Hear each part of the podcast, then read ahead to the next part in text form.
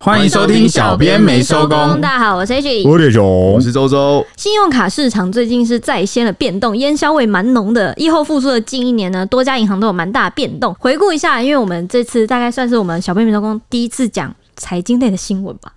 呃，有点紧张好像是，但这一年呢，我也是也遇到蛮多财经类的大事件，包括信用卡的部分，我就有稍微整理一下。影响比较大的呢，包括第一个就是先先发生的、啊，在台拥有超过三百万会员的好事多呢，它在今年是分手了国泰世华，易主到富邦的联名卡上，掀起了数百万的换卡潮。当时就是新闻也是闹蛮大，因为问题蛮多的，然后重点是好事多会员就是使用频繁，然后使用度又高，就是蛮这些始人终的。对对，很死忠。所以这这一群人可是是算是新闻关注的重点。那还有就是另外一个就是星展银行并购了花旗台湾，告别台湾的两百七十七万卡友。美国花旗集团它是在二零二一年就宣布要出售全球十三个市场的消费金融业务，台湾的部分呢就是由这个新加坡的星展银行拿下来的，在今年十一月要启动换卡潮，通知客户，然后在十二月就下个月开始要换卡了。不过这也使得就是星展呢这次这一并购成为台湾最大的外商银行，发卡的部分就有取代了汇丰，成为外商银行第二大的发卡行。目前是花旗卡的有两百九十一万张，加上新展六十九点一万张。不过今天的重点呢是在信用卡轻卡站的部分，时序是迈入今年的年末了，九家银行已经开始大动作出招要清理呆卡。另一个权益在缩水的呢，还有十二间银行也宣布分期零利率将不再给予现金回馈了。哦，就感觉简单说两个原因好了，嗯第一个就是这个央行升息。好、再加上你看美美国升息，哈，很多连带的因素，那还有这个呃通膨的关系，所以银行业者它的成本啊，带电费用越来越高。那在这个背大背景下，他就会去把他的扛不住了对，因为他的那个成本增加之后，卡有这么多，那他就会把很多福利跟回馈逐步去缩减，嗯所以大家应该蛮有感。诶、以前感觉福利蛮多的啊，怎么现在变少呢？哦，其实就是跟通膨还有升息有关系啦。那另外一个想聊的呢，就是国防新闻了，因为哈马斯海外领导人、海外的高层马夏尔日前宣称说，中国对哈马斯这次突袭以色列的行动相当感兴趣，考虑要对台采取类似的攻击，引发了国 际关注那。个中国表示：“哎、哎哎哈马斯你怎么 怎么莫名其妙的，哎、你干嘛啊、两个人悄悄话，小框框，你在那边叫什么？ 有被证实吗？因为前阵子那个这个十月底，这个哈马斯的代表团啊，才访问俄罗斯。哈马斯有代表团，哈他虽然是，马斯搞得已经像一个国 家了。所以他被他虽然被认定是恐怖组织哦，极端组织，但是呢，他自己有他自己的架构跟机构，所以他是不是有一个总理类就型，他然后有外交类型？嗯对对，所以这样，访问的这个就是外交团。”嗯哼哼，就是哈马斯的外交团，但我他觉得离奇的是，他们居然承认他，然后跟他接洽。对啊，哎、对啊，俄罗斯是呃承认他们的， 对啊你就知道，所以那时候很多人说是不是幕后黑手就浮出 来了？因为因为因为那个那时候第一时间他们袭击以色列的时候，被头号怀疑的伊朗先跳出来说：“哎、哎我没有那个哦，我没有我没有支持他哦。”嗯然后他可能是用别种方式支持嗯啊，但是他们实际采取这个行动，也可能是获得其他。国家的受益，好、因为之前我们就有在，应该说有很多人都是研究这件事情的时候，就有讨论说，是不是因为俄乌战争的关系？然后俄乌战争，因为西方国家就是北约还有美国一直援助乌克兰，他希望就是美国把那个军援的重心移到别的地他方希。望多开战场啦。哎、对那不那不就成功了吗？对啊，所以他成功啦。打仗可以这样打的、哦你知道刚刚你们在提到这点的时候，我就是想到这点，我想说他一直哦要提到中国跟台湾，就是想要再多开一个 战场。对他，他想要把军援力度跟呃国际的这个关注，就是不要放在俄乌战场上，他可能会搞这么一出。哎、那这样也太小看美国了吧？美国现在是外星科技耶，哦，你说他的这个军工实力对是啊，不他是？就算军援转移，他还是强的不得了啊不。是，你要想看，就算他真的再强，他顶多是支援一两个战场。假如开了三个、四 个，他再厉害，他也没办法全嗯部开到支三个援。四个已经是世而界且大战了，还有一点就是， 俄乌战争已经打非常久了，各个国家再怎么关注，再怎么支持，都有他的疲惫，你知道嗯吗？就是会疲软，弹性疲乏啊而。且会弹性民疲主乏国家的人民也会不满。对，嗯会觉得为什么我们的政府要一直拿我们纳税人钱，或者是提高这个开支，然后去支援别的国家？为什么不放在改善我们本国没错的这个利益跟这个民生上？一定一定会的，一定会，就是大家一定是自己的利益优先，没办法去想到什么哦，政府在下什么大棋呀、然后它其实有一些长远的战略或是外交考量，那个就是一般人民接触不到、碰不到、感受不到，他就不会去想要认同这个东西，这很正常。我们先说回来，反正呢，就是哈马斯的代表团就是在那个月底的时候就有去访问俄罗斯，那俄罗斯也跟他接洽。那至于中国有没有呢？诶，截至我们录音时间十一月十号凌晨这个时间呢、啊，现在最热的这个国际消息就是大家在关切到底哈马斯会不会访问北京。很多人在讲啊，为什么？这有消息就是呃，前几天啊，中国官媒自己有报道说，中国的特使有就中东问题去访问这个前往杜哈去会见这个卡达的外交部长，就以巴局势来交换意见。那时候就有消息在怀疑说，他们是不是有密会哈马斯的领导人。那此后啊，就是哈马斯准备要访华的这件事情，这个风声就不断出来。你说这个风声是哪里来的呢？就像是我们现在讲到的这个 哈马斯的海外领导人马夏尔他自己就说，中国对这次哈马斯的袭击这个以色列的行动相当感兴趣，考虑对台采取类似的攻击。诶，如果你们没有见面，哈马斯跟中国的任何高层或是访问团或是特使都没有见面的话。请问他怎么知道？你们一定有联系才知道的嘛？还是他们看报纸的？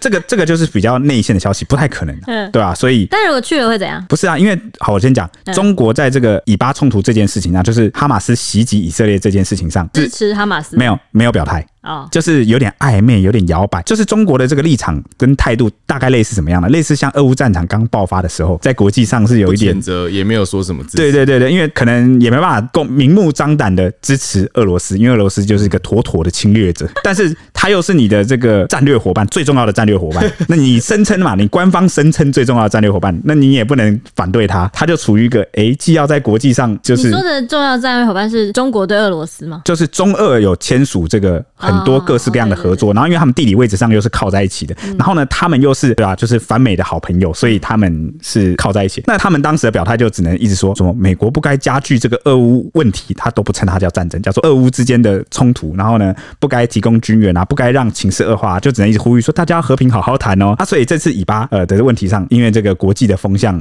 还蛮乱的，那哈马斯很少人去承认他，因为他是一开始是采取极端袭击的那一方，所以中国就一直，所以为什么他不能光明正大的跟哈马斯的人见面？这个我觉得问题在这边啊。但是哈马斯这个高层就一直自己面自爆说，就是中国是怎么想哎、但我有疑问哎、嘿以是色列的军方啦，他们应该说他们的侦测能力很强，为什么不直接把哈马斯送过去，要他们要去见面的飞机直接炸掉就好？也会被国际谴责吧？哈马斯的这个高层他不一定住在加沙地区。哦，他可能住在其他中东国家或是其他地方，他们知道他们的人是分开，他们没有那么就是集中全部住在一个地方我给你真的在一锅看端电，影哎、真的像在看电影哎、所以恐怖组织你你不可能去炸别国的飞机吧，对不对我？的意思是锁定之后啦，我原本以为他们都在加沙，所以他们要去北京或者去俄罗斯的话，这种班机应该是很好去辨识的。比如欸那如果他们坐民航机，你也炸不了啊。确实，但是你可以在机场拦人。比如说他是卡达，他从卡达坐飞机过去，你总不能去干涉别的，然后直接把他轰下哦来吧，也不能嘛，对不对？所以有有这方面问题，而且以色列周边都是中东国家，他们哈马斯这些高层如果住在这些国家里面，你这些中东国家本来就对你以色列很感冒了，你实在是不太可能，你觉得你要出手对不对啊，如果你说周边是以色列友好的、同价值观的那种盟友，他可能还可以什么司法合作啊，然后反恐合作啊，然后去帮你用各种名目去把他拦下来，没有问题因。为一直一直让我想到之前那个俄罗斯那个，你说瓦格纳的对老对大对对，吗瓦格纳老大坠机的事件啊，，因为瓦格纳他是从自己的国家，从俄罗斯啊得罪的也是俄罗斯，所以 就是哎、他坐的私人飞机， 对啊对啊对啊那，我觉得想，因为我想说这种高层一定会做私人啊，飞你机的，在这个俄罗斯的空域，谁知道发生了什么事你们讲的把这个故事讲的好好阴谋啊。 ？OK，哎、好不小心就顺便补了一下对最近的国际时事。好，那我要回来了。针对这个事情呢，解放军中将有强硬回应说，我们绝对不会模仿世界上任何一支国家的军队的一些做法，我们一贯主张和平。那这条消息在我们台湾还是很有影响力的，因为就在前一阵子呢，立法院有要求国防部针对志愿役人数新低这个问题来做妥谋对策。国防部才表态说呢，准备要以一年期的义务役填充主战部队人力缺口，一度有被解读是义务役将成为主战力。直到如今呢，国防部有再度说明，为了提升招募的成效呢，会针对两种人辅导从军，就是待业青年跟低薪意愿人员来实施转介辅导。另外，立委也建议说，应该要分配枪支给全民，全动署也对此有回应的。全动署是这几年才成立的这个全民动员，类似那种。国防部底下的对对，国防也推到这个民间去哦，就是全民防卫啦，嗯哦，是这个概念啦。全民持枪也太猛了 吧！就是全民皆兵这，样大家是不是就小不用美国，大家是不是就不用怕黑道了？他会比我们哎对武器会比我们再多一因为些现在吧？只有黑道有但是枪但是，他你两他个会有都是手指都虎是，肉做的啊，都有子 弹啊，对我们就是一个恐怖平衡仔，对，他 对有不敢手再指拍虎来，我就杠杠他。完蛋了，有人要先坐牢了。怎么先坐牢啊，我知道，哎、搞不这个好是我个对先死策、哎， 欸这些人就坐牢之后，然 后送他们去第一线战场。你说我会坐牢，对对对然后再去提醒。对，谢谢你哦，谢谢你你为我的未来帮我想好了嗯路。如果人人都有武器，然后我们又没有足够的这个环境可以来支撑的话，那很危险的。我也觉得很危因险为你你完全什么都叫不知道做环境，就就是是大家的那个法治观念，然后跟大家的道德，就是他持有武力的这个素养 啊，跟那个环境乱起，你知道吗？对对对，你你你懂吗？而且我们没有一些，比如说美国它有堡垒主义，我们好像不是这个逻所辑以。你想想看，假设我们是票我案假设我认识超级多朋友，然后我们几百个人组成一个团队，我们就是 一个，我们就可以，我们就可以霸占一个山寨、我 会怕，我会怕。你这样讲很有道理 对。啊，话先说回来啦，那个解放军中将刚刚强硬回应说，我们一贯主张和平。哎、奇怪嘞，之前那个最会叫嚣就是你们的国防部跟外交部，我动不动就说不我排要斥武统台湾，就是常常就像是马戏团一样讲的变来呛呛的变高调的，变来但变去的但在哈马斯这个问题上，立刻风向就调转，他不想跟哈马斯扯上关系，说没有没有没有，我们我们一贯主张和平，嗯，真奇怪，主张和平嘛，先放弃武统吧。刚好就连带讲到了这个国防部的啊，我们各个主战部队的这个边线比兵力是不太够的。讲完这边，我们先来聊聊那个刚讲到的银行，对不对？首先呢，让我们话说从头，每次到年底啊，各银行都会陆续公布新一年信用卡回馈权益，大家会发现每到新的一年，许多优惠都越来越缩水。今年呢，各银行更是陆续祭出大刀啊，包括清呆卡啊、取消分期零利率回馈、缩减分期零利率范围等等，可适用的消费范围也是大为缩水，可以说是明年刷卡的权益是全面减少的。哎，讲到这个，我其实有一点点年纪了，哦我到今年才办了我的第一张信用卡，原因是之前我都觉得信用卡它的适用范围好多规则、哦，你知道吗？我是个懒人，就是个生活笨蛋。然后我常常都觉得，如果我办很多张卡，我就要记什么东西是什么用途，然后什么东西是要怎么样，比如说它的回馈有上限啊，或是要用在什么用途，我就觉得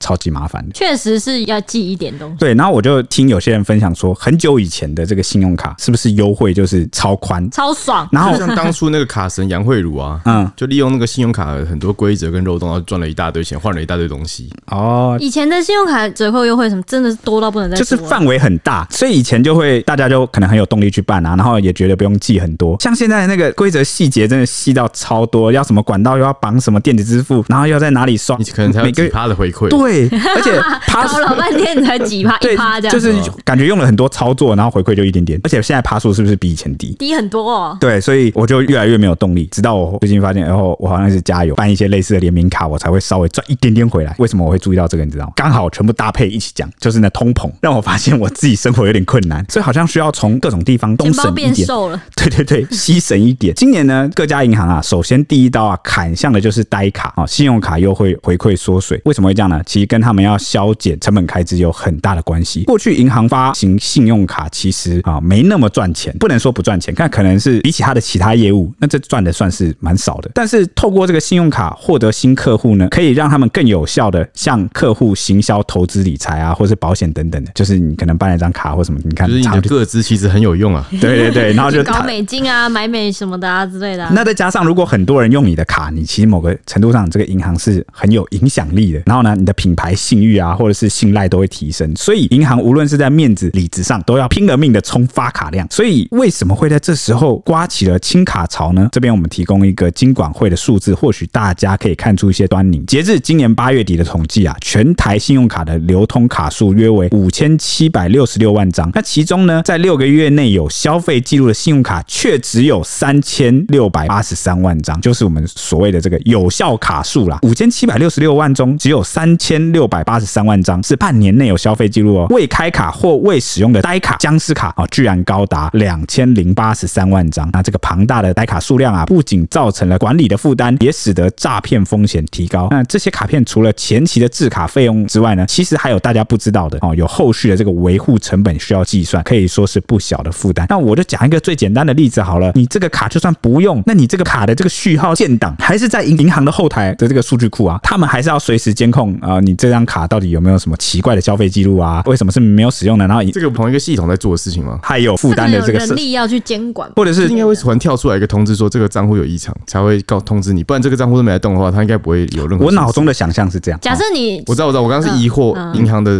说法，就我我我脑中的想象是这样：我们发新闻不是有个系统嘛？然后我们不是有那个新闻图库嘛？然后在新闻图库里面，如果有很多哦无过期效的了照是不是嗯片，它其实我们在就是搜寻在 loading 的时候，它的时间会比较久。然后呢，我们也不方便，没有那么容易的可以去找到呃我们要的照你真的片。是嗯清 cookie 那种感觉，真的为了更大容量，就储存这些资料跟搜寻管理这些资料，你需要一直投入，就是比如说你的工程师、你的科技要一直去改善，让它的搜寻跟管理更方便，因为类似这种感觉。如果这些呆卡过期的话，你还是要在一轮的，就是帮他换卡，对帮啊他干嘛？，就是或是还要通知他就，后比如说什么，续哎、维护你你还要续这个卡吗？你要换这个卡吗？或是你今年年费没缴哦，或者你今现年在没几乎刷都到钱哦现。在几乎都没什么年费啦，只要你使用电子账单的话，哎、可是因为很多卡应该都是在那之前办的，没有刷到金额，可能也会要你换，也会要你收钱吧。对，啊那或收钱的话就寄账单给你啊，这样不是嗯他们开心的或事是情吗？或是有些人他其实没有跟上那 个三 C 科技的那个资讯跟时代，有些人就是办卡，他就是卡就一直放在那，那他就有时候可能傻傻继续缴年费，感觉是蛮有可能的。就是有钱人啊，继续缴年费，然后又不刷，又不用这张卡，两千多万张真的是蛮多的然。后对真的是很多然后你没有电子账单，你看我又要一直寄那个纸本账单给你，然后你有什么权益改变，然后我又要一直寄给你。你不是常看到其实有一堆人信箱都被那个各式各样的那个银行信件什么塞爆了啊，塞爆之后他们好像也没在看。他们现在银行就是你只要寄纸本账单的话，他们就是会跟你收卡费，基本上会有，所对啊以他们会鼓励你就是变成用电子账对啊单。对啊，我知道，我是说那些人根本就没在，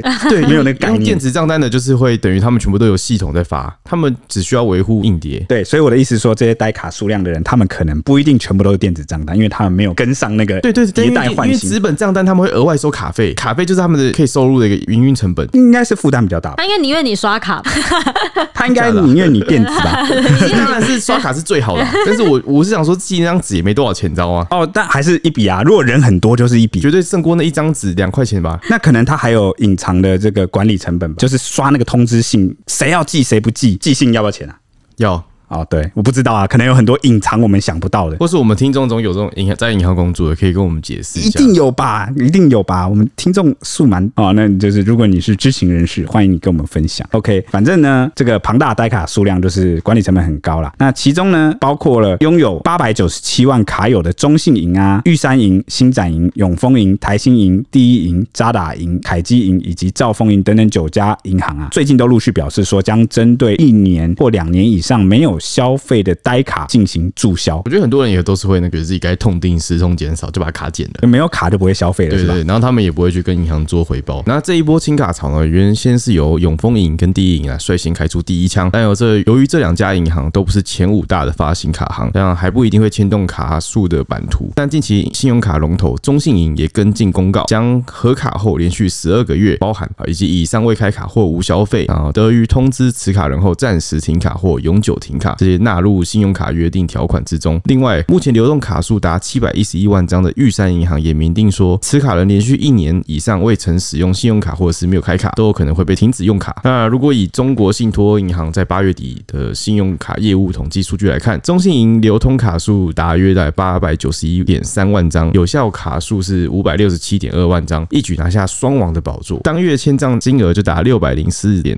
六亿元，也是市场第一名。那尽管如此呢，中信银仍有超过三百二十万张信用卡是属于六个月内都没有刷卡记录消费的呆卡。那换句话说，从今年八月底在外流通卡量的前五大银行来看啊，就有三家，分别是中信银、玉山银、台信银都加入这个清卡作业。那国泰世华、北富银是否将跟进清理呆卡的行列？目前他们还没有就是明确的回复。我也是蛮好奇他们会不会跟进的。那中信银就说呢，因应近期诈骗案件频传，就担心客户久没有用这些卡片可能会遗失啊，或者是被有心人士冒用，因此在就是约定条款中，今年是新增的，明年开始新增这个停卡的相关规定。玉山银行也说呢，借由这个停卡规范的目的，主要是在于保障客户权益跟避免客户因为没很久没用卡而有卡片遗失或盗用风险，来提高用卡安全。也就是说，中信跟玉山都是同一个理由啦，怕你被遗失，然后被盗用这样。那至于业内人士则观察，随着各家开始祭出清卡政策呢，研判整体流通卡数会下滑。过去银行为了维持既有的信用卡市占率，一直不敢大动作清卡，就是怕会影响这个流通卡数。那流通卡数呢，也向来都是虚胖的指标。近年来呢，信用卡业务变得不赚钱，对银行来说更重视的呢，还是在于有效卡数跟签账金额，理智比面子更重要。因此，成本的效益依旧是最主要的考量。刚刚说怕被盗刷，其实就是想把潜在可能发生的成本给清除，因为你一旦被盗刷就是诈，啊，我要有行员，又要来客服，又要去帮你查，然后帮你对警，啊然后帮你什么确认你到底是被盗刷还是你是有什么状，经管机构或者是警察机关又要来联系你，你要做很多处理，这个无形中耗耗掉的这个时间成本啊、人力成本、处理的这个成本哦，可能远比我们想象的大。所以他就宁是啊可 把盗片太猖獗了。嗯，应有该有也可是能有这个增加趋势哦。而且你看，我们前几集谈到这几年诈骗那么猖獗，忙起来了，银行一定超忙的、啊，忙死了。你看一光定是银行最忙，对，一它对啊是第一线。 那跟你这边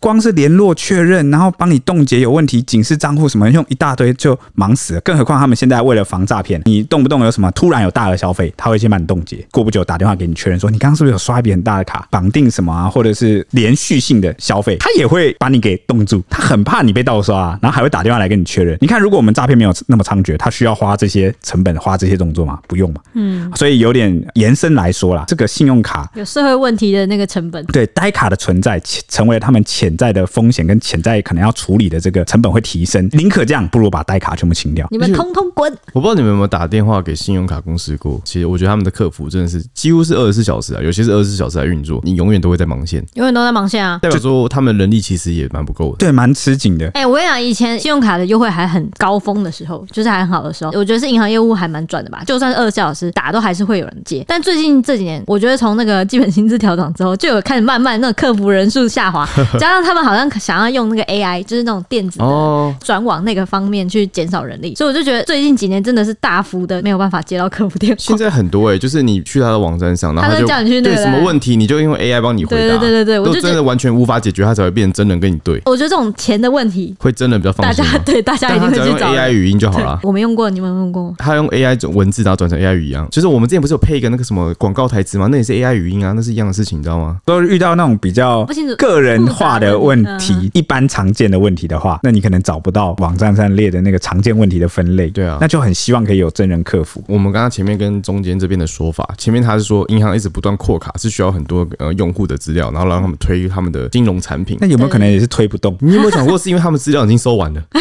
哦，有可能够呢、了是不是？ 对啊，你已经我已经饱和了对，我已经有你的资料了，所以我现在你这个呆卡，你我就把你砍掉，没关系。对吧、哎对啊也减少就成减本。少成嗯，就是让效益更强，对对啊了。哦，有可能，我已经得手了对。对已经跟哦，而且我们又少子化，没有什么新的哎、那个、我真要讲哎、我嗯们就人口没有在增长。对啊，就是没有那个可以挖的人。对啊，好，那信用卡达人宝可梦呢？建议说，一般来说呢，可以把信用卡分成三个种类，分别是内主力卡、海外消费卡跟主力通路卡。每一种选择一到两张信用卡，其实就很够用了还、哎啦。可以解释一下吗？那他说呢，国内主力卡就是高回馈或者是高里程的信用卡。至于常出国旅游或出差的话，就可以选择一张海外刷卡高回馈的信用卡。最后则是要锁定自己常去的主力通路，比如说你常有加油需求啊，就很推荐办一张加油联名卡。那如果你常常买美妆或电脑游戏等等，也是有相应比较高回馈的卡种。或是有那种网购，你在哪个平台哦对对对，对对那它就会网有购有联名卡，哎就某某的卡。哦，你看我都没有讲到品牌，很棒吧？对对对这边在等你们置入呢。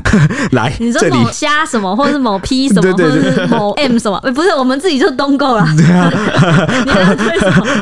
你推你能推的只有东购。哦，那来吧，也所以行 吧。他的意思是每个人至少要有三到六张卡。对，比如说像我，就是最常在东购购买商品的话， 我就去搞搞一张跟东购有联名的卡。东森严选了，就是这样啦。嗯那我常加油，就是也是办一个类似的联名卡，那种国内的主力卡， 就是别想着桌游来给你业费啊， 想 得美。 没有啊， 中油的那个联名的卡片不是中油的啊，是别的银是中行信的、的啊，哈对啊。哦，你怎么乱 讲？你给我讲出来。哦你怎么这样我是在呼吁那个干爹， ？OK，哦，没问题。好，大家好听到了哈。好， 那反正我们刚刚讲完了第一刀，没想到第一招清呆卡就有这么多的影响。那第二刀是什么呢？第二刀砍向的就是分期零利率的部分了。银行业者就指出啊，最主要是因为中央银行就央行啦，一年多来已经五度升息，信用卡业者资金成本大为垫高。我们就举个最简单的部分，就是消费分期，一年半前呢利率才零点三趴而已，但是现在已经超过了一趴，导致啊贷垫款的成本暴增，大银行一年可能增加超过五千万甚至上亿元的成本，所以银行推出分期或点数回馈，在很多项目上没赚反而倒赔，耶，致使大家全面性的，哦，就是所有的银行啦，把点数回馈啊、分期啊、现金回馈这些消费范围通通限缩。近期陆续传出啊，有多家银行通知持卡人这些卡友们，从明年开始啊，将不再提供分期零利率的优惠回馈，甚至未来呢，还可能将分期利率往上去调整，因为我今年才办卡嘛，就是属于信用卡新鲜人， 所以那时候我就有问过那个 Ashley 说，让某些店家可以提供这个分期零利率，到底对银行有什么好处？记得那时候 Ashley 就回答我说，比如说你有一些高额消费，比如说三 C 啊、啊、精品啊或什么，或是你会去一些店家，如果你不能够刷卡的话，因为很多人其实其实现在不太带现金，或者是他这个月的金流量不太够，那他如果可以使用信用卡的话，对他来说消费相对方便，他也会提升消费的意愿，所以还有让买不起的人也买得起这些东 西。哦，你是说我是个月薪两万块的 对人？对，但你就买得起哎， iPhone 啊嘛。对对对对对对，低于最低工资的改一下， 那个三万块的人。然后呢，我现在要买一只最新的 iPhone，嗯 iPhone 那我你有了一张信用卡，你对就买得起了。所以这其实是原本的过去的那个策略是有点双赢，就是刺激消费。这个店家呢，他提供了一个让你可以买的这 个方法，那你是不是消费意愿就提高了？然后呢，你又刷了那个银行的卡，那银行可能得到了你的个资，然后呢又可以推荐很多东西，达到了他充卡数的那个哎目等一标。下，零利率是指说你每一期不用缴利息吗？对啊，对啊，但是它分期的话，总额会变高，对吧？不会啊，不会啊，不会吗？不会不会。所以有利率的是分总额会变高。有利率就是每一期跟你收利率啊，那我怎么记也得也是我总额变高的意思啊对，。我怎么记得我之前看那种呃，可能分期的，他们会变成说什么哦，我分几期零利率，但是他们的每一期的额度总额其实不太一样。那应该就是有利率啊，这张卡它不给你零利率，那你每一期它就会加利率上去啊，哦就可能分期、分三期零点八利率之类的因为。我看到每次都这样，我都觉得那我就直接一笔刷完，直接缴完。它应该只会第一期的钱比较多，然后后面的期会完全平均啊没有。如果是分期零利率的话，然照后理，说是这样。所以那时候我听完的时候，我还是有点懵懂懵懂的，我就试着自己理解了一下，就去问 H 说，所以是不是类似像是外送平台，比如说什么熊猫啊、Uber，他们跟餐厅合作的那个感觉一样，可能餐厅也要付一些什么装机费什么，但是合作之后呢，他们就可以从原本只能招揽这个实体的客人，变成是登上了那个呃外送平台，那就有更多人可以在那个范围内就点到他们的东西，然后也会变相的刺激。对啊，而且银行可以收手续费，那对个刷卡的手续费也蛮蛮好赚的。所以那个刷卡手续费好像是跟店家收，对不店对？家收对跟店家收就赚店家那边的钱这样。店家又刺激了自己的业绩，然后呢，他就缴了一点手续费给银行，然后银行就是提供零利率哦，类似这种感觉。原本以前是双赢，但没想到现在就是成本提高了。所以呢，目前前十大的发卡行啊，几乎已经全面取消零利率的现金回馈，包括中信啊、玉山啊、台新啊、永丰啊、新展啊、远东都已经取消了。那其他取消的银行还包括星光啊、凯基、汇丰等等的银行，而且不只是现金回馈哦，现 在连红利点数累积啊，也越来越多银行把分期交易给排除、欸。就是如果你分期的话，你就没有红利。呃，其实真的就是你从今以后分期所有的分期零利率，你几乎就是没有任何优惠可享。那那些红利包括什么呢？像是分期灵活金啊、账单分期啊、分期付款交易等等啊，都它都不在这个累积点数的范围啊，没有任何红利基点。那另外呢，银行也开始设立门槛了哦，就是说你当月的消费啊，一定要买一定的金额才能开始累积红利点数。哇，原本感觉红利点数就已经很难换东西了，然后现在还更难累积。几百万才能换，还是红利点数到底？底可以换到多好的东西啊？就我妈来说，因为她是个大卡户，她可以换到应有尽有。我看过她换过，她几乎可以把我家所有家用品都换出来。我、这么厉害啊！ 对，就是举凡你可能家里需要用什么什么锅子啊，什么什么什么锅碗瓢盆那种电热水壶、电视，电视都有，就是她什么都可所以换以是出来。免费可以换到。机票类的话，就里程类，刚刚那个有有人讲到，也也会换出什么机票什么折抵多少里程出来，你可以可能就几千块买一张机票。那你会为了去换这些东西得达到一定的门槛去消费吗？他会，我不会，因为他才有办法， 他才有那个消费力。 对 哦，所以你默默的就透露了你的家境哎、 没有，就是他很会刷卡而已。 H 里妈妈的消费力很惊人、拿哦，回去算，他是他是现代卡神的，对。对他现代卡神，因为他是会计，哦，而那且你怎么他不叫他教 你？他他会教我啊，而且我他但不是用你教我看起来啊很懒呢、哎他不用教我啊，我就问他就好啦。他说你觉得我这个怎么？他他就会讲，你就那个那个那个或那个那个那个，就是他办一张卡，他会办超多副卡给我们家就四个小孩，然后每个人都会有一张那个你知道吗？就是信用卡缴款截止日期。假设他会说你这个要买一笔大的，然后他会跟你说你就选哪一张卡，这样你就可以下下个月再缴钱。就是啊，他该帮你卡好日期，对让你的金流不会断掉。等于是你分成了两个月再还，我先享受两个月，但是我两个月后才要付钱，这种感觉。有给你两个月时间去存钱。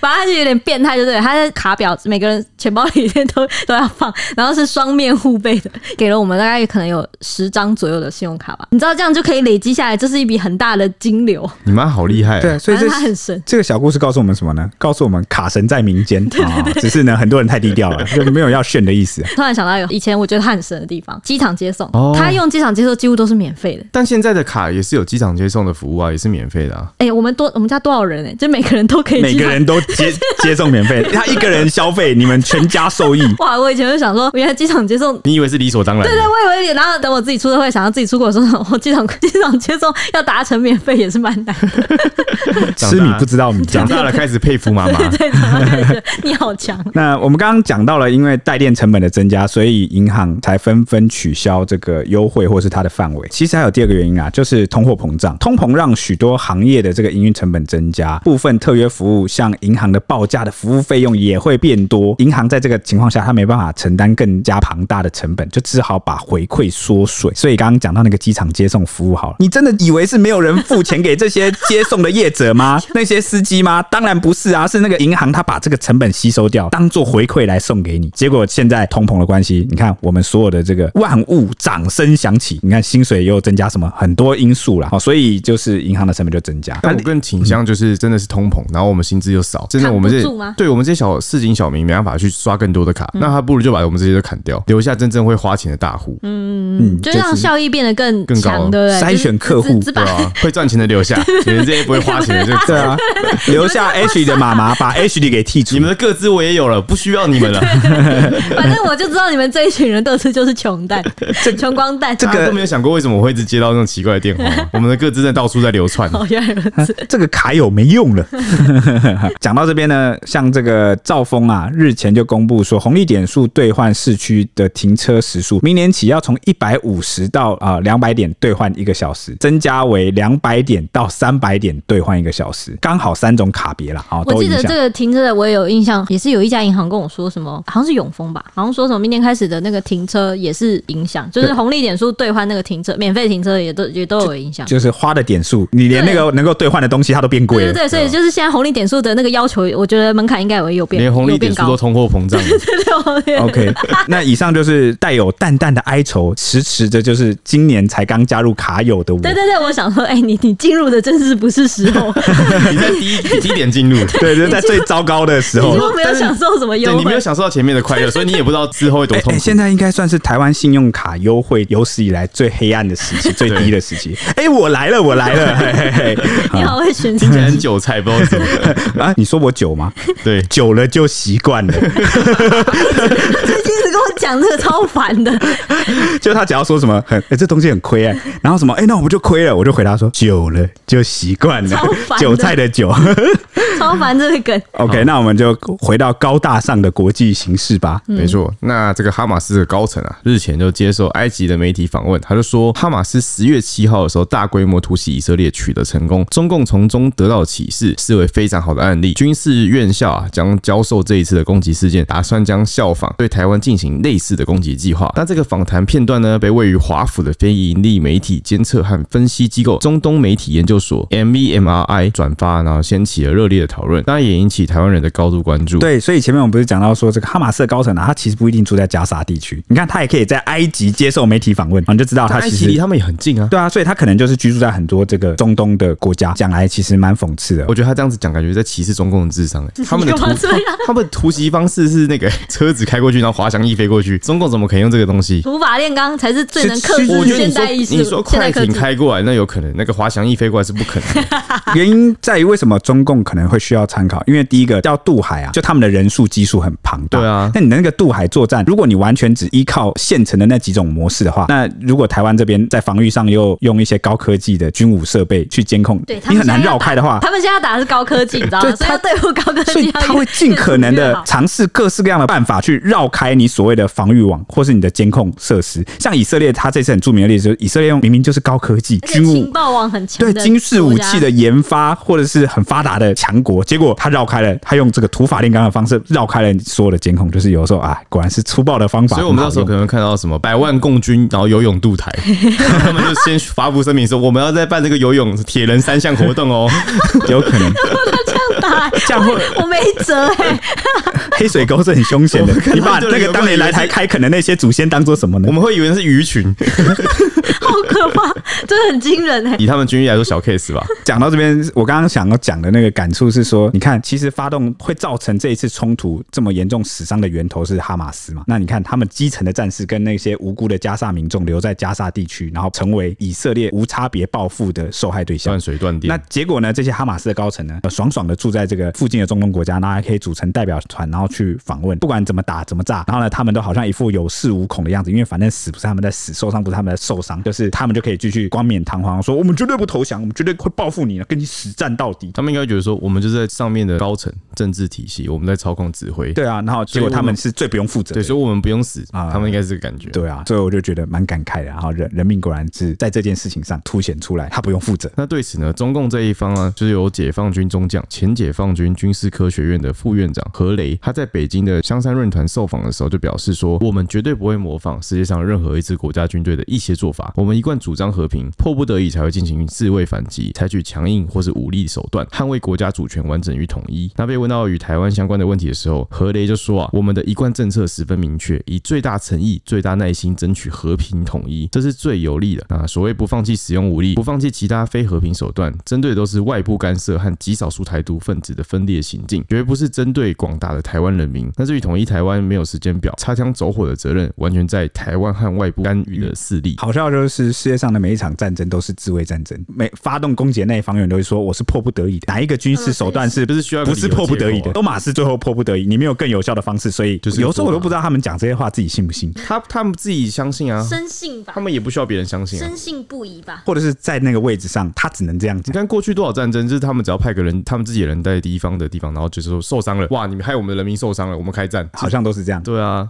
那国防部发言人孙立方啊，也对此说，中共近年来对我国不管是文攻武吓或各种配合武力行动进行威吓的行为啊，变本加厉。不管是从去年美众议院的议长佩洛西来访之后从事军演，至今年蔡总统出访，中共都从事一连串行动来展现意图。因此啊，中共是目前我们面临的最重要的一个国家安全的威胁。所以，不管偷袭或其他文攻武吓，国军对于中共所有可能采取的行动，都做了非常缜密的分析跟观察。对于情报掌握，国防部透过各种手段进行掌握，应对都包含在突发状况处置的规定里面。那孙立方也说，国军近年来整体执行啊，依战备规定进行应对敌情威胁，以料敌从宽的态度啊，看待中共所有可能采取的行动，已经掌握共军各种可能的行动方案，并且可以适切的应处。那说到国军近年来重大变革的国防政策呢，牵涉国防兵力的结构转变，主要核心都是为了强化全民国防，也就是那一句“备战才能够避战，能战才能够止战”这一句，包含即将要开始，也就是明年要恢复，也算是延长义务役一年期的这个义务役的问题呢。义务役最近还闹出了一个小风波，立法院预算中心就有质询的时候说呢，国军志愿役的部队人数统计到今年的六月止呢，为十五万五千两百一十八人，人数是五年来新低。志愿役人力仍是这个作战部队构成主力，规模需求不会因为这个恢复义务役的征集而有所降低，要求国防部应该要妥谋对策。讲到这里，其实就是因为我们的这个平时战力不太足够哦，所以这个义务役的役期啊，从四个月啊延长回到一年哦，就变回一年兵了啦哦，要来补充这些呃目前人数不足的作战部队啊。其实这跟我们的少子化有关系。我们过去在好几集中常提到说，少子化可能带来哪些冲击，其中一个冲击就是国防冲击，都没有人当兵了，国安问题啊呀、我觉得有部分是对于国家认同，还有爱不爱国这个问题，还有国军的一些氛围啊。假设以我们以美国举例来说，美国的薪资高，就第一个就是你缺钱的人就想加入，第二个是他们美国会爱国，然后所以他们会投入军旅。你然后他讲们的这个应该是属于荣誉感的部分。就是那这样，我觉得以台湾来讲的话，台湾的志愿役他们薪水没有到美国那么高，嗯，那你可能要负担说危险啊，啊那些东西这些成本在，你可能就会考量，这是第一点。第二点就是，如果薪水低的话，我为什么要加入？一定是秉持像你说的荣誉感。精神力支持了对，是不是？但是这个东西我们其实也没有到非常的，我们塑造了对我们塑造的没有到蛮低的像国美国那么强哦烈，。对，所以这个部分刚好原本也是我蛮有共鸣的，也可以进一步讲。你看这个国军啊，要招募这个新的志愿役啊，都是要找那个二十出头岁的小伙子，你知道吗？你不年轻怎么？要主战，嗯对对啊。，嗯你要训练，哎、那个训练强度其实很高、哎，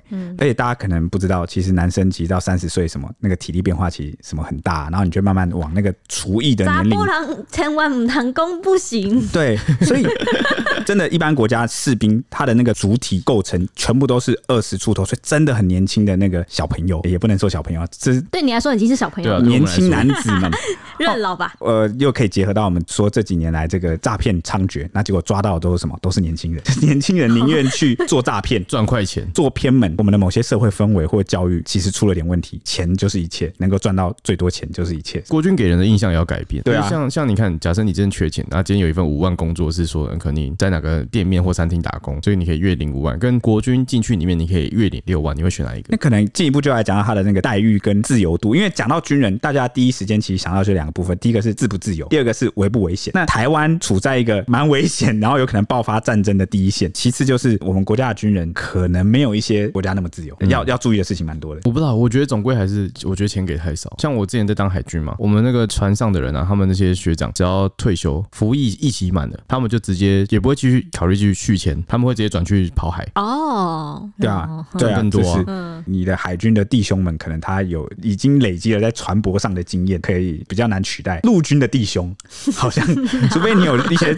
受一些特长 训哦，不然呢，你大概率可能还会继续签下去签下，吗因为你把你人生最宝贵黄金的那几年，就是哦投入这个军事的训练，它就变成你的特长了。然后有时候你看我们很难转行，其实就是因为我的特长已经培训在这里我。们的成本交在这了。对，那不像你那个海军弟兄，他有些东西是可以共同到跑船那个部分，他就可以转过去，类似是这样。然后至于你说国军的这个薪资待遇高不高，看你跟哪个国家比，还有这个呃，我们国家这个消费物价水准是怎么样。当兵还有个额外好处就是你不一定能够总是出营区，所以那个消费相对会比较低。我觉得真正有差别就是我们撇开这个物质待遇的部分，精神方面真的很重要，因为你说当兵没有吸引力，因为是不是当对，如果当你的这个钱没办法像某些国家福利给的这么高、这么到位的时候，那你就要考虑有没有其他吸引力来吸引这些人，否则你只能靠钱来吸引一群人来作战，那很像佣兵那。那些人就很有名的那些人嘞也会因为钱背叛你。对，如果他唯一支持他的信念只有钱的话，如果万一中共或者是哪个国家他出了更高的钱，更高的钱他是不是就掉头了？所以我刚刚提出来，就是我觉得我希望国军可以改变这些这两个这几个点啊。国军的作风其实真的蛮保守，我觉得最大的感受就是国军好像没有跟上新的那个传播时代，且就那个他们很害怕，很害怕被评论，然后呢，很害怕面对，就是所以很多时候都会关起门来很保守嗯，然后很怕被批评。但是这个我觉得我可以理解，因为他们就是那个军校体制出来之后，他们那里面的教法就是这个样子，一脉相传的一些老传统。很封闭，我觉得。啊所以军队本来就会是一个封闭的组嗯织，因为它有保密性的需要啊，还有很多管理上的需要。我推荐国军学美国，多拍一点军 教片。哦，这个也是，我觉得这个宣传是好的对。啊，这个很好吧因？为你看，你想想看，我今天是年轻人，我看到呃老一辈都说什么啊，里面在虐待人，然后你上船可能会被踢下海，真的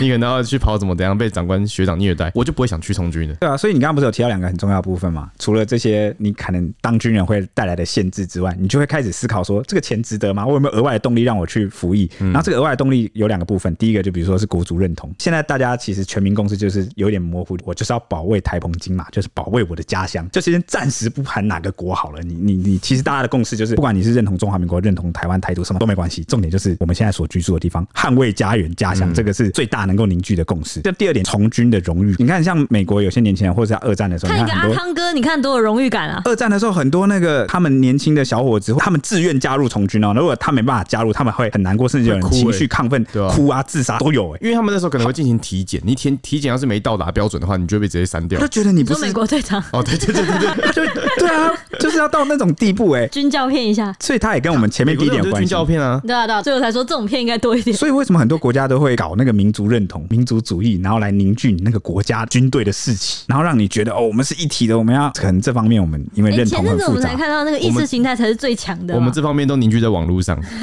意识形态是最强的，这句话是不假啊。以前那个美苏冷战的时代，共产主义国家或者有一些他们在推行某些东西，他们物质或者他们经济没有比较好，靠什么撑下去？那个意识意形识态。形态，对啊，然后呢意识，形态是他们最强的精神力。讲近一点，就是当年国共内战的时候，嗯共产党怎么赢了？因为他们有很强的意识形态，他们是一个思想统一的队伍，就他们有一份理想我在，觉得他们就这是会一嗯个大饼，就是说，呃，我们今天只要怎样做好了之后，我们全民都有个饭吃。，对，什么我我是打倒这个腐朽的阶级，我把阶级给拆掉，然后呢，建设一个新的中国，类似这种，就是要有个嗯它可希以望，有推一动份很多荣很誉。多事情。对，所以在荣誉感上面，你看各个国家或者有些国家，他们也会在设计军服上蛮讲究的。从军之后，你有那个荣耀感，会去以军人的身份为自豪。所以这也是为什么我前面会提到说，哦我觉得国军在面对这个新的传播时代，它受到了很大的制肘。我举例，像美国或有些国家，你是不是穿军服走在外面的路上，敬礼或者民众什么会对你是很有尊敬。对，很尊敬，而且军人也不怕让别人知道自己是军人，因为他穿军服出去是荣誉，他是捍卫这个国家跟民众百姓的一个职业，很荣耀的。现在像什么样？可能国军很多时候他会希望你在外面不要穿军服，最好不要让人家知道你是军人我觉，得免得被批评。台湾的法律，我觉得，呃，军人在外面闹事或发生事情的话，其实他们受到惩罚更重。有些人呢、我过去当兵的时候听过案例，就是有些人知道你穿军服或知道你是军人，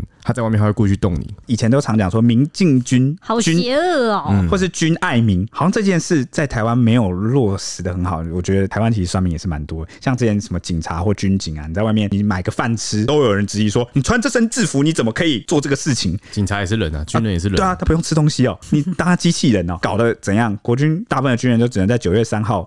军人节那一天，你才能穿制服出去跟人家家大声的说你是军人，你一年就只有一天受尊 敬，它是侧面反映了人民，我对我们的社会在对待军人这个职业上似乎没有很大的尊重。其实我们对军人没有很尊重。这个这个风气是哪来的？我觉得是全民义务役吧。哦，因你为说之前的因那为一对个以前风国军可能它内部有一些不太好的风气歪风嗯或是陋习，大部分的男性其实我们都曾经是里面的一员。对，而然且后你呢？们出来以后一定会讲。 对，然后有些人说什么，哎、每周那边做什么假资料，然后什么看那边拔草，然后什 么，就是以前有一种扫地然后呢，它就会形成一种风气，就是我们大家都觉得里面在混，就是或是里面不够好，但是呢，就是基层部分的样态而已。不配当军人是不是？就是也不是不配当军人，就是对领导层或是有些政策是不满。你想想看，铁雄之前不就分享过他的班长对他很好吗？但那个不是每一个地方都有那个班长，对啊，有时候有坏班长啊。你看，如果我遇到好的班长，我就会打从心里觉得啊，国军很棒，或者是这个呃这个班长，其实很多很认真的军人，很让我敬佩，我就会打从心里敬佩他。但很多人可能遇到不好的，或者是那个环境、那个或者政遇到策，很混的，你就觉得哇塞，国军都在会上混哦，所以就会对国军印象不好，也会对他然后没信心。然后你出来以后也会觉得国军就是这样这样。对，呃，当义务役那几年，我觉得是蛮重要的。而且这也跟军事有关啊。像你看，以前老一辈有些军人，诶，荣誉感其实真的比我们近代的年轻人还要强。嗯，原因那老是因为农民们吗？就是不一定是老农民，没有那么那么老，可能现在四十岁、五十岁官的那个那一年辈也也不是官啦，就可能当过两三年的那种。他们为什么？第一个他们在军队待比较久，嗯第二个是以前可能很矜持，很矜持之下你就比较会有容革易有命。情嗯感。哦对对，然后而且你会相信自己的训练，你就会相信当时这个军队的训练是好的，然后让我们有足够能力来保卫国保家卫家嗯。我们曾经台湾有经历一段很微妙的训练的这个精实程度跟规模都向下缩减的一段很奇怪的时期。 然后呢，大部分的一年兵呢，他不一定有受到很好的训练，导致呢他实际开枪的那个或是训练战绩的时间，你那一年里面大部分时间都在做杂役啊，你就会没有信心啊，你就会很紧张啊，你就比起志愿役部队，你懂吗？就会觉得这一年是在浪费时间。所以为什么很多人排斥去当兵？他有时候不一定是排斥受到训练，而是排斥浪费时间，被管又不自由，然后又浪费时间嗯，这就导致了社会对国军的观感印象，它有个恶性循环。所以有时候其实蛮不然难你过看的。哪哪个地方的国军，你的军人可以越当越 胖。对啊，我觉得如果你就是宣传说什么你进来啊，你出去我们送你六块腹肌，哎、这种不错哎、你你懂哎、你很懂这个。可能现在那个男生们要什么？因为你知道，与其去健身房钱下去了啦花钱健身，不如去钱下军队去健身。对对啊，你看你去那边健身还有钱拿，每个月都给你几万块 的。你可以当招募官 呢、，国军快来夜配我们还好啦哎国，军搞不好真的会来，因为那个他们积极募 兵中，他们确实很需要这种招募广大的那个年轻男子的就宣传宣传一。下。但这几年有个好的转变，因为中美对抗，然后再加上台海局势升温，然后使得国军不得不。亡国感吗？对某个程度上啊，就加快它的改革的进程。它首先是针对志愿役的部分来改革啦，但是有很多连带的带动。我其实还是乐见其成，不管它改革快还是慢，它起码在路上了，对不对？而且我觉得这两年的改革幅度其实非常大。其实我刚刚会一直提到说，我觉得军人待遇的问题，是因为我觉得我们国家花了很多钱在军事设备的购买上，我我觉得这是必要的。但是那军事设备的购买那些几千亿啊，有没有？你知道拨个一亿，其实已经比现在军人的薪水还要高很多。其实意思是说，你买再好的这个装备武器，它还是要谁操作人嘛？那、如果你留不住人，他们就一下就走了。哎、好像我被骗四年，然后签完，然后就觉得我不值得居家，他就走了，那你就白培养人嘞、嗯，然后你就一直没有灵魂骨干，没有老兵那种感觉啊。好希望国军除了从这个物质的待遇上去改进之外还有，是不风是？气啊什么的？对风气啊，是不是有些真的老的传统可以把它去改革它？例如，我们有每次出什么事情就有什么 SOP 小卡、啊，然后背一堆很白痴的守则啊，那根本没有用。什么喝水什么？就是当然有些重要的武器操作啊，我觉得就要 SOP，那个我认同，不要什么喝水都要什么喝水小卡、防中暑 小卡，发生事情之后，然后他们就被社会大众检讨，怕东怕西，把每个件事都有规矩结化果你做的好应。对方法是大家发小卡，然后来抽背， 你就是浪费那个基层弟兄的精神时间，然后还有一大堆可以被简化的一些作业流程，就把他们搞死了。你想想看，我是个班长，我今天是在报效国家，然后我要带兵去训练，就我每天喝水跟小卡对我每天叫他们几个十五分钟、三十分钟叫喝水一次，跟保姆 一样。对啊，然后叫他要打开，然后喝几 CC 哦，拜托，他们是来作战的，搞得比这个国小小朋友照顾的还要精细，那时候很奇怪嘛，可能要脱离这种草莓兵的这种感觉啊。好了，最后只分享一件事，就是军人形象这件事。我记得前几年在九月三号军人节的时候，应该是军官啦，穿着军服在麦当劳吃完东西之后，他就站起来发表几句话，很短的，他就说他以军人为荣，然后他很高兴他可以担任军人这个职业，然后来保卫自己爱的家乡跟他身边真爱的每一个人。那讲完呢，现场的所有人都给他鼓掌。哦我觉得这个气氛就是要被带动，真的有人以他为荣啊。那是不是你的这个基层部队招这些年轻小伙子进来，要怎么去让他对这个身份有认同、有荣誉感，而不是说只有那些军校出来的军官好像对自己的使命感很有认知，结果这些基层的小朋友他只是为了钱进来，就会给你搞出一些怪怪的事情。基层兵员的素质就会会不稳定。 我觉得我们的情况是不是跟南韩蛮像的？对，你说都有一个呃有点威胁的邻居，是不是？啊，加上那个国，就是他们当兵的那个氛围。 哦，但他们的好像比我们更严重。像这次那个什么奥运，我记得印象很深刻，也闹蛮大的。输了叫我去当兵啊对，输了叫我去当兵。哦，我不知道哎，可能更相较之下，我们的国军好很多啊霸凌了严。对对对，对对对军中的霸凌问题一直都蛮严重的。对对对嗯那前几年那个红中球事件之后，国军内部也有经历一些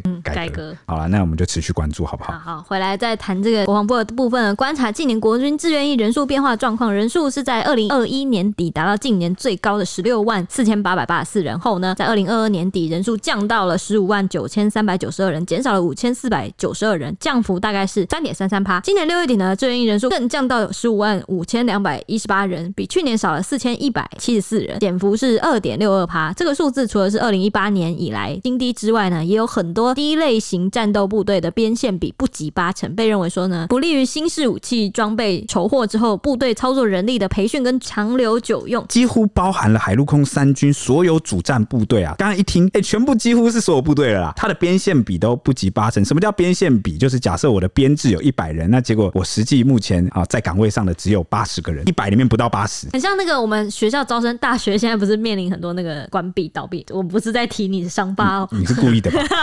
就很像我们这个班原本要是六十个人，但只招来了就是八成的八成，就是不到四十八个人啊，对对对哦，大概这种感觉。那大家就知道这个缺兵的问题有多严重。所以你这样回头一想，四个月延长成一年，是不是就是势在必行？哦否则，我靠，现哪在来的人？战争一爆发，你每个单位其实都没有满编，那它战力上就会有很大的影 响。？一直缺人的话，会延成二或三年 吗呃，是这样你用你猜猜看是啊用？来这样补的吗？哎我不知道 啊。等我当国防部长再跟你因为他们这个说方法。因为我们缺人，所以我们把你延长回去。有可能，你你有没有想过一件事？义务役原本四个月，那你就很难去培养他练习其他或是学习其他武器。就是或者是成为守备战力嘛，就比如说有新式武器，那结果你只有四个月、一个月、两个月来嗯对当，啊嗯然后呢，这个武器都还没教你，你就要退伍了，或是刚教会你你就退伍我了。们不是歧视年轻人，但我们认为四个月真的学不到东西。我跟你说，真的学不到东嗯西，你时间太赶了啦，太紧了。就连要教你东西，大家都知道嘛，你健身会受伤，你恢复都要个几天，就连我们当一年兵，说不定都没有办法学到真正的精华。对，真的是不够的。连我当一年兵，以前一年兵的问题在于，你明明有一年，但是浪费太多废物时间，然后你那个训练的那个课程不足，训练的强度不足，就导致一年好像是浮云。那四个月的问题又在于，就算火力全开了也太短，那你们就不能拿捏个中间的那个吗？就有这么难吗？ 这样对，而且你看，志愿役部队它也在疯狂的流失。边线比除了人员岗位上，还有一个什么问题？你看边线比，比如说你有一百个人，那我理论上我这个部队就要配一百支枪嘛，对不对？结果你就八十个人来，多二十把枪没有人用，就算我有武器也然后没就人用被。别的连偷去验 收，你说高装检？ 好了，我们玩笑话，但大家知道我的意思。好，那媒体报道呢，明年一年期的义务役预估征集九千多人入营，但三军的主战兵力变现比目前啊观测起来都不及八成。海军陆战队、陆军战斗部队都希望能够争取这一批新血，结果就被媒体解读是一年义务役男可能会成为战场的主战力，引起了轩然大波。我觉得应该不会到变主战力，它就是一个很重要的一部分。就很希望把它编列过来，成为我们就是主战力我觉的得一部分啊嗯讲主这样战力太夸张，主战力一定是志愿役，它这就会变成基础战力，你懂吗？现在是连基础战力都不太足够，所以哦好，我懂你意思，嗯就是不能只有核心吧，啊你也要有一啊为些什。么不能有个平民版的海军陆战队啊？ 我蛮想加入的哦，就是呃听起来就是很有你趣。不一定要去爬那个什么，你说哦有啊爬那其个实有天堂路其实有什么的不需要去爬天其堂路。实然有后之前的义务役加入海军陆战队，他就不是蛙人，蛙人是比较精英的那个蛙人 Pro，平民版就真的不会去做到那些东西。可能在都是海军陆战队，它里面有分精英跟一般义务役。嗯哼那嗯哼因为你有时候一个作战，你不可能只有精英上啊，就一定是一些比较特种的那种渗透啊。就如果基础的训练强度提高的话，或许就比较不会有这些问题。你说把他们也训练成就 Pro，是嘛哎每一个都是精兵， 对对 对。你看发音标准 一点，不是 Pro 不是破，不是破，是 pro。哦 Pro，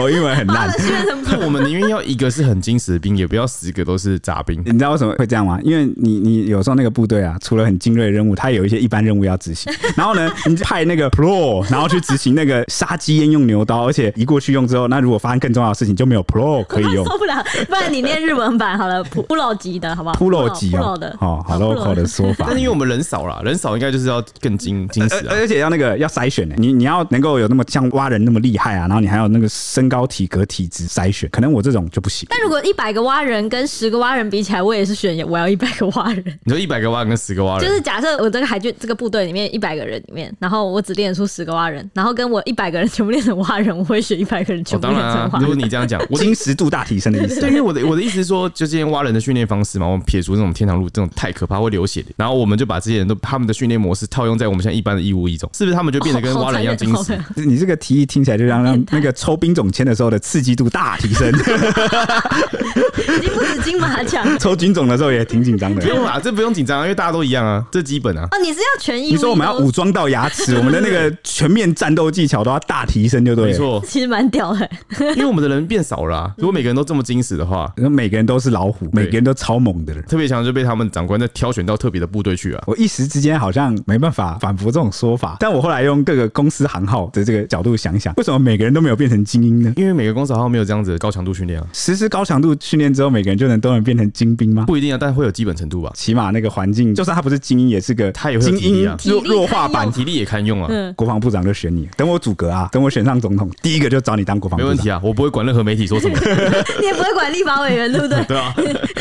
那对此呢，国防部就是有回应刚那个义务役到底会不会变成战场主战力这件事，他们就说呢，明年一年期义务役男以分发本、外岛及中枢防卫等等类型的守备部队为主，所以就是他们义务役基本上是分到守备部队了，那他们不就不会某些进攻的主力主战部或队反击的某些主力台？湾不是都打防守战吗？哦，有时候你要战略性的攻击某些地方，蛙人可能他要夺岛啊，比如说那个岛被抢走了，我们要夺回来，那就不会是义务役区，因为我们 就是精准的讲，不具备那个进攻跟反击的那个素质，因为人家自愿意比我们多训练三年呢、他们的观念也不同，对啊，或者是他们受到的培训，他会的新式武器什么都比你多诶、哎他他们们是是送个小白是去死啊。战力骨干。那我们这种受训比较短的，我们学的比较少，那我们战力自然不及他们，我们就会是主要是手背。你看我们有掩体或是手背应用上啦，就是这个军人的这种类在应用上就会有出现差别。国防部就指出啊，这些役男可以按照自己的民间专长来参加遴选，或是依照其志愿啊选择至主战部队服役。这个想要加入主战部队的义务役们，你别担心，国防部说，如果你想要加入，你如果就是来你说填一声志愿就好。你当然可以啊！哎，真的见外啊！你不想去那个守卫部队，讲一声嘛，就让你来主战部队。我缺的嘞， 对，至于这个为什么近三年的志愿役兵力会创新低呢？国防部就说明啊，说是这个受到社会少子化的趋势啊，还有疫情啊，还有就业市场竞争因素等等的影响，再加上福利跟待遇诱因不足，对这个国军招募留营的工作产生冲击，所以导致了志愿役人力的下降。哇靠，太诚实了吧！这很明显吧他？ 连薪资都讲出来了。对啊就是你们给我太少了。大家也知道，就是台湾是一个产业结构待遇非常倾斜的，基本上你只要在那个科技业啊，哇，那简直没话说，其他的那个百业都不及你，有没有？真的都要就是向你臣服啊啊、所以这个竞争市场上啊，或者是有些人就算他没有那个专长啊，他也宁愿去做诈骗集团，因为对你这个国军的认同啊，或者国家的认同那个荣誉感啊不足啊，根本就不觉得对你有什么认同感，所以他宁愿去做诈骗集团赚快钱，也不愿意去当兵，而且当兵要受那么多管制，对不哦对？又累，哎，他讲到福利，是不是我们军工教的福利也有变少？也、也有啦，近几年是不是好像有修法还是什么的，对有变少？呃，一时之间呢，这个汪夫太诚实，我也说不出什么其他的话来啊。对此啊，行政院长陈建仁就说啊，义务役分发以守备部队为主，那主战部队现有募兵实现率达八成以上，会努力继续达成招募的目标。那民进党总统参选人赖清德也曾表示啊，如果发生战争，义务役不会前往海陆空战场。算是一个承诺吧，反正这句话就是也是吵闹蛮凶的啊。哦针我对我这句我就问个问题嘛，如果志愿役死 光了，虽然不太吉利，但是还是我们不要讨论 这个不吉利的。这哦这其实我们还是要就现实层面来做讨论啊。战争一旦发生，你看乌克兰岁数动员一路往上动员到七十几吧，我记得都有哎，男生都不能离开。战争真的发生的时候，没办法，全民都有责任。对你对甚至是你是女生，你都得加入一些工作去维持一些事情，所以不太可能义务役不前往海陆空战。对啊这个海空战场可能要交给比较专业的。确实，就是说飞行员什么，那你说陆陆地嗯也不可能嘛？我我真的不知道、欸。而且你说共军如果打进来，他在打这个城市战，这算不算陆地战场？算吧。算了，啊好我们台湾就这么小一个，也不应该等到这个志愿役的弟兄伤亡很大之后，义务役部队再加入，而是国防部以及这些专业的将军啊、将领啊、军官，他们应该有一些专业的战术考量，不可能一直都是志愿役在打，义务役不打，不可能哦，一定会有很多不同的任务的分配，同时在打的啦。嗯哦，那志愿役如果都部队它消耗很大，伤亡殆尽，那你觉得义务役部队还有发挥作用的空间吗？对它就发挥作用的空间就变小了。就我们在常玩那种战略游戏的时候，你就会知道你的精锐不应该一开始就消亡这。就精锐打打完了那个也会大势已去，那你、对啊你你也不可能，所以一定是相辅相成，就同时存在才能嗯发挥它最大的效益啊！我是这样认为的。那国防部长邱国正对此也回应说，面对少子化，国军要想办法调整义务役或役期较短的官兵可以调到战斗支援部队。哦，也就是说呢，义务役不是不能上战场，那若义务役守备部队有人有意愿哦主动请缨的话啊、也可以到主战部队。那他就强调说啊，部队的运用是有弹性的，哎，跟我的这个想法是一样。他说呢，台湾防卫作战啊，枪炮最好不要想，一想的话就是处处是战场，没有前方或后方之分，感觉也没有呼应这个民进党总统参选人赖清德的话，两就边有有有说点各像比较说像是各我刚刚表达那个意思哦。我自己认为啦，我自己的臆测。那立委咨询时就追问行政院长陈建仁，就说义务役到底会不会上战场啦、哦，给个答案。那陈建仁就回应说，一旦发生战争，一定有一方是破坏现状。那一旦有破坏现状的情况，台湾这么小的土地就没有所谓的前线跟后备之分。他回哇，答了吧？大家都回答怎么回答的跟赖清德不一样？啊身份不一样，有时候讲的话就会不一样，他没有办法。你跟国防部长一定要是一致的吧？啊你因为他你不也敢能保证，他因为不用敢上做出这个承诺对对对，对嗯他不能做出这个承诺，可能身份问题啊、哦那至于这个一年义务役训练的部分，国防部表示啊，明年三月起，义务役部队训练这个调整步枪多元射击姿势与发术啊、哦就是以前这个射击的这个部分要加强啊。自六月起啊也会纳入民防任务训练，并同步调整基地训练为一年一训，来验证驻地训练成效。另外呢，国防部目前已经完成所需的师资一千六百余人啊，以及准则啊、器材啊、场地等等的准备，结合武器破波的集成，持续采购红准火箭弹啊、刺针飞弹等等的训磨器啊、训练模拟器啦。就是上一次我们那个谈那个义务役的时候，也有讲说我们的射的那个发数不够嘛，所以国防部现在是已经有真的有要去而增且以强这前一以前块嗯我。们义务役在训练步枪的时候都趴着射，我们就只会趴着射，对啊我没有换过其他姿现在对势。现在就是有加了其他姿势。对啊，就蹲着射啊，掩体射啊，明明真正战争中你怎么可能都趴着射，对对对不对啊？嗯哎、我很好奇，铁雄，如果是今天国防部改成是也很精实的训练，可能就教你格斗术啊，然后就是各种枪，然后什么的，跟这作战观念，你要多少钱你才会愿意去从事就是服役，先签下去啊？每个月要多少钱我才愿意签下去？就是他的训练是非常扎实，训练是非常扎实的。你一说我不用额外花一笔钱，我就能学到这些这么棒的防身技巧吗？ 没错。你觉得薪资哦要大概多少起跳？真正我觉得薪资只是一部分考量，真正要让我考量的是我们的国家离战争接不接近。我不芒果我干越如果强，你可接能就近越可能你签，你是不是？你这样突然进去也来不及啊。对啊，但是我觉得还是要慢慢看一下情势。哎、我是做新闻业的，我应该会比较早嗅到苗头吧。第一点，我应该可以，不也不可能提早一年秀到吧？我觉得可能或多或少，因为很多事情是提慢慢前累一积年的。我觉得有可能，但是一年你这样签进去，那个训练我觉得也是不啊，够你。要说变金石了，我就相信他真的变得很金石啊。一年可以带来主要是我不想在战争发生的时候坐以待毙，就是我是完全没有任何事情可以做，而且我完全没有相关的知识跟素哎，养，让我我觉得很焦虑。我觉得这是大部分台湾的全民啦，全民大家应该都有这个想法，不想要坐以待毙。对啊，不然在成平时代有那么多工作可以做，为什么我要特意去做军人？对不对？除非我对他有一份特殊的感情，或不然就是我有强烈的动机。我觉得应该要落在就是情势已经发生改变，然后我希望可以来捍卫自己的家园的时候，我就会提蛮大提升我的意愿。而且这个训练精实数增加，我也乐见其成啊。不然我自己也很不安欸呢、我之前义务役的训练，我自己都觉得没有很扎实。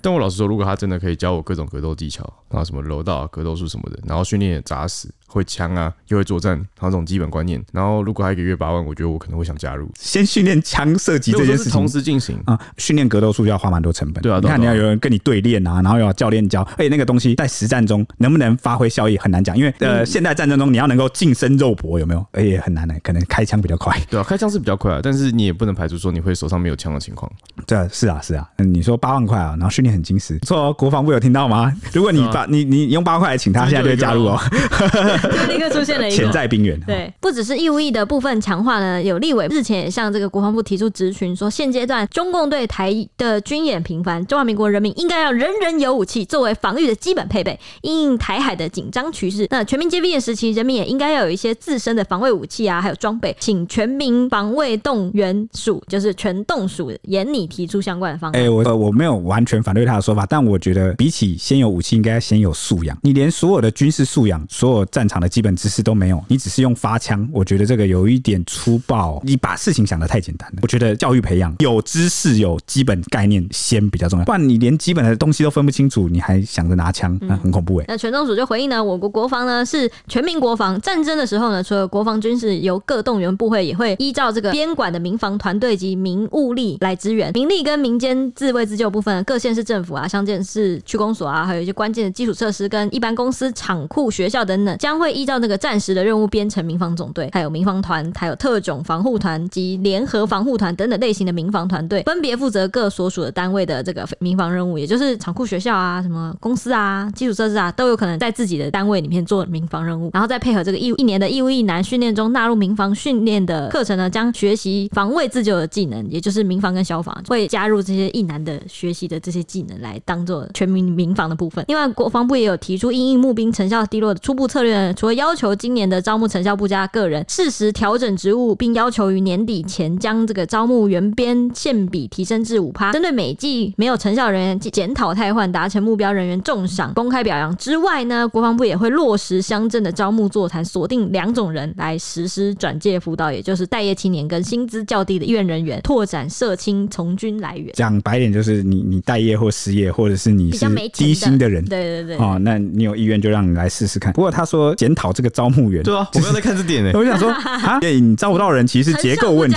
你招不到人是结构问 题。你检讨基层，那你感觉就是你就有点像我这个银行的业绩不好，呃，我不检讨我的问题，然后我去检讨那胖揍我那业务业务员，都是你们的错，你们给我把业绩再提高，否则我就把你开 除。检讨汰换， 他说不定也很开心哦、 OK。我真的不用再去募兵了。对啊。 OK，好啦，那这是一个方向啦。以上是今天这一节节目，那我们下一集见喽，拜拜拜拜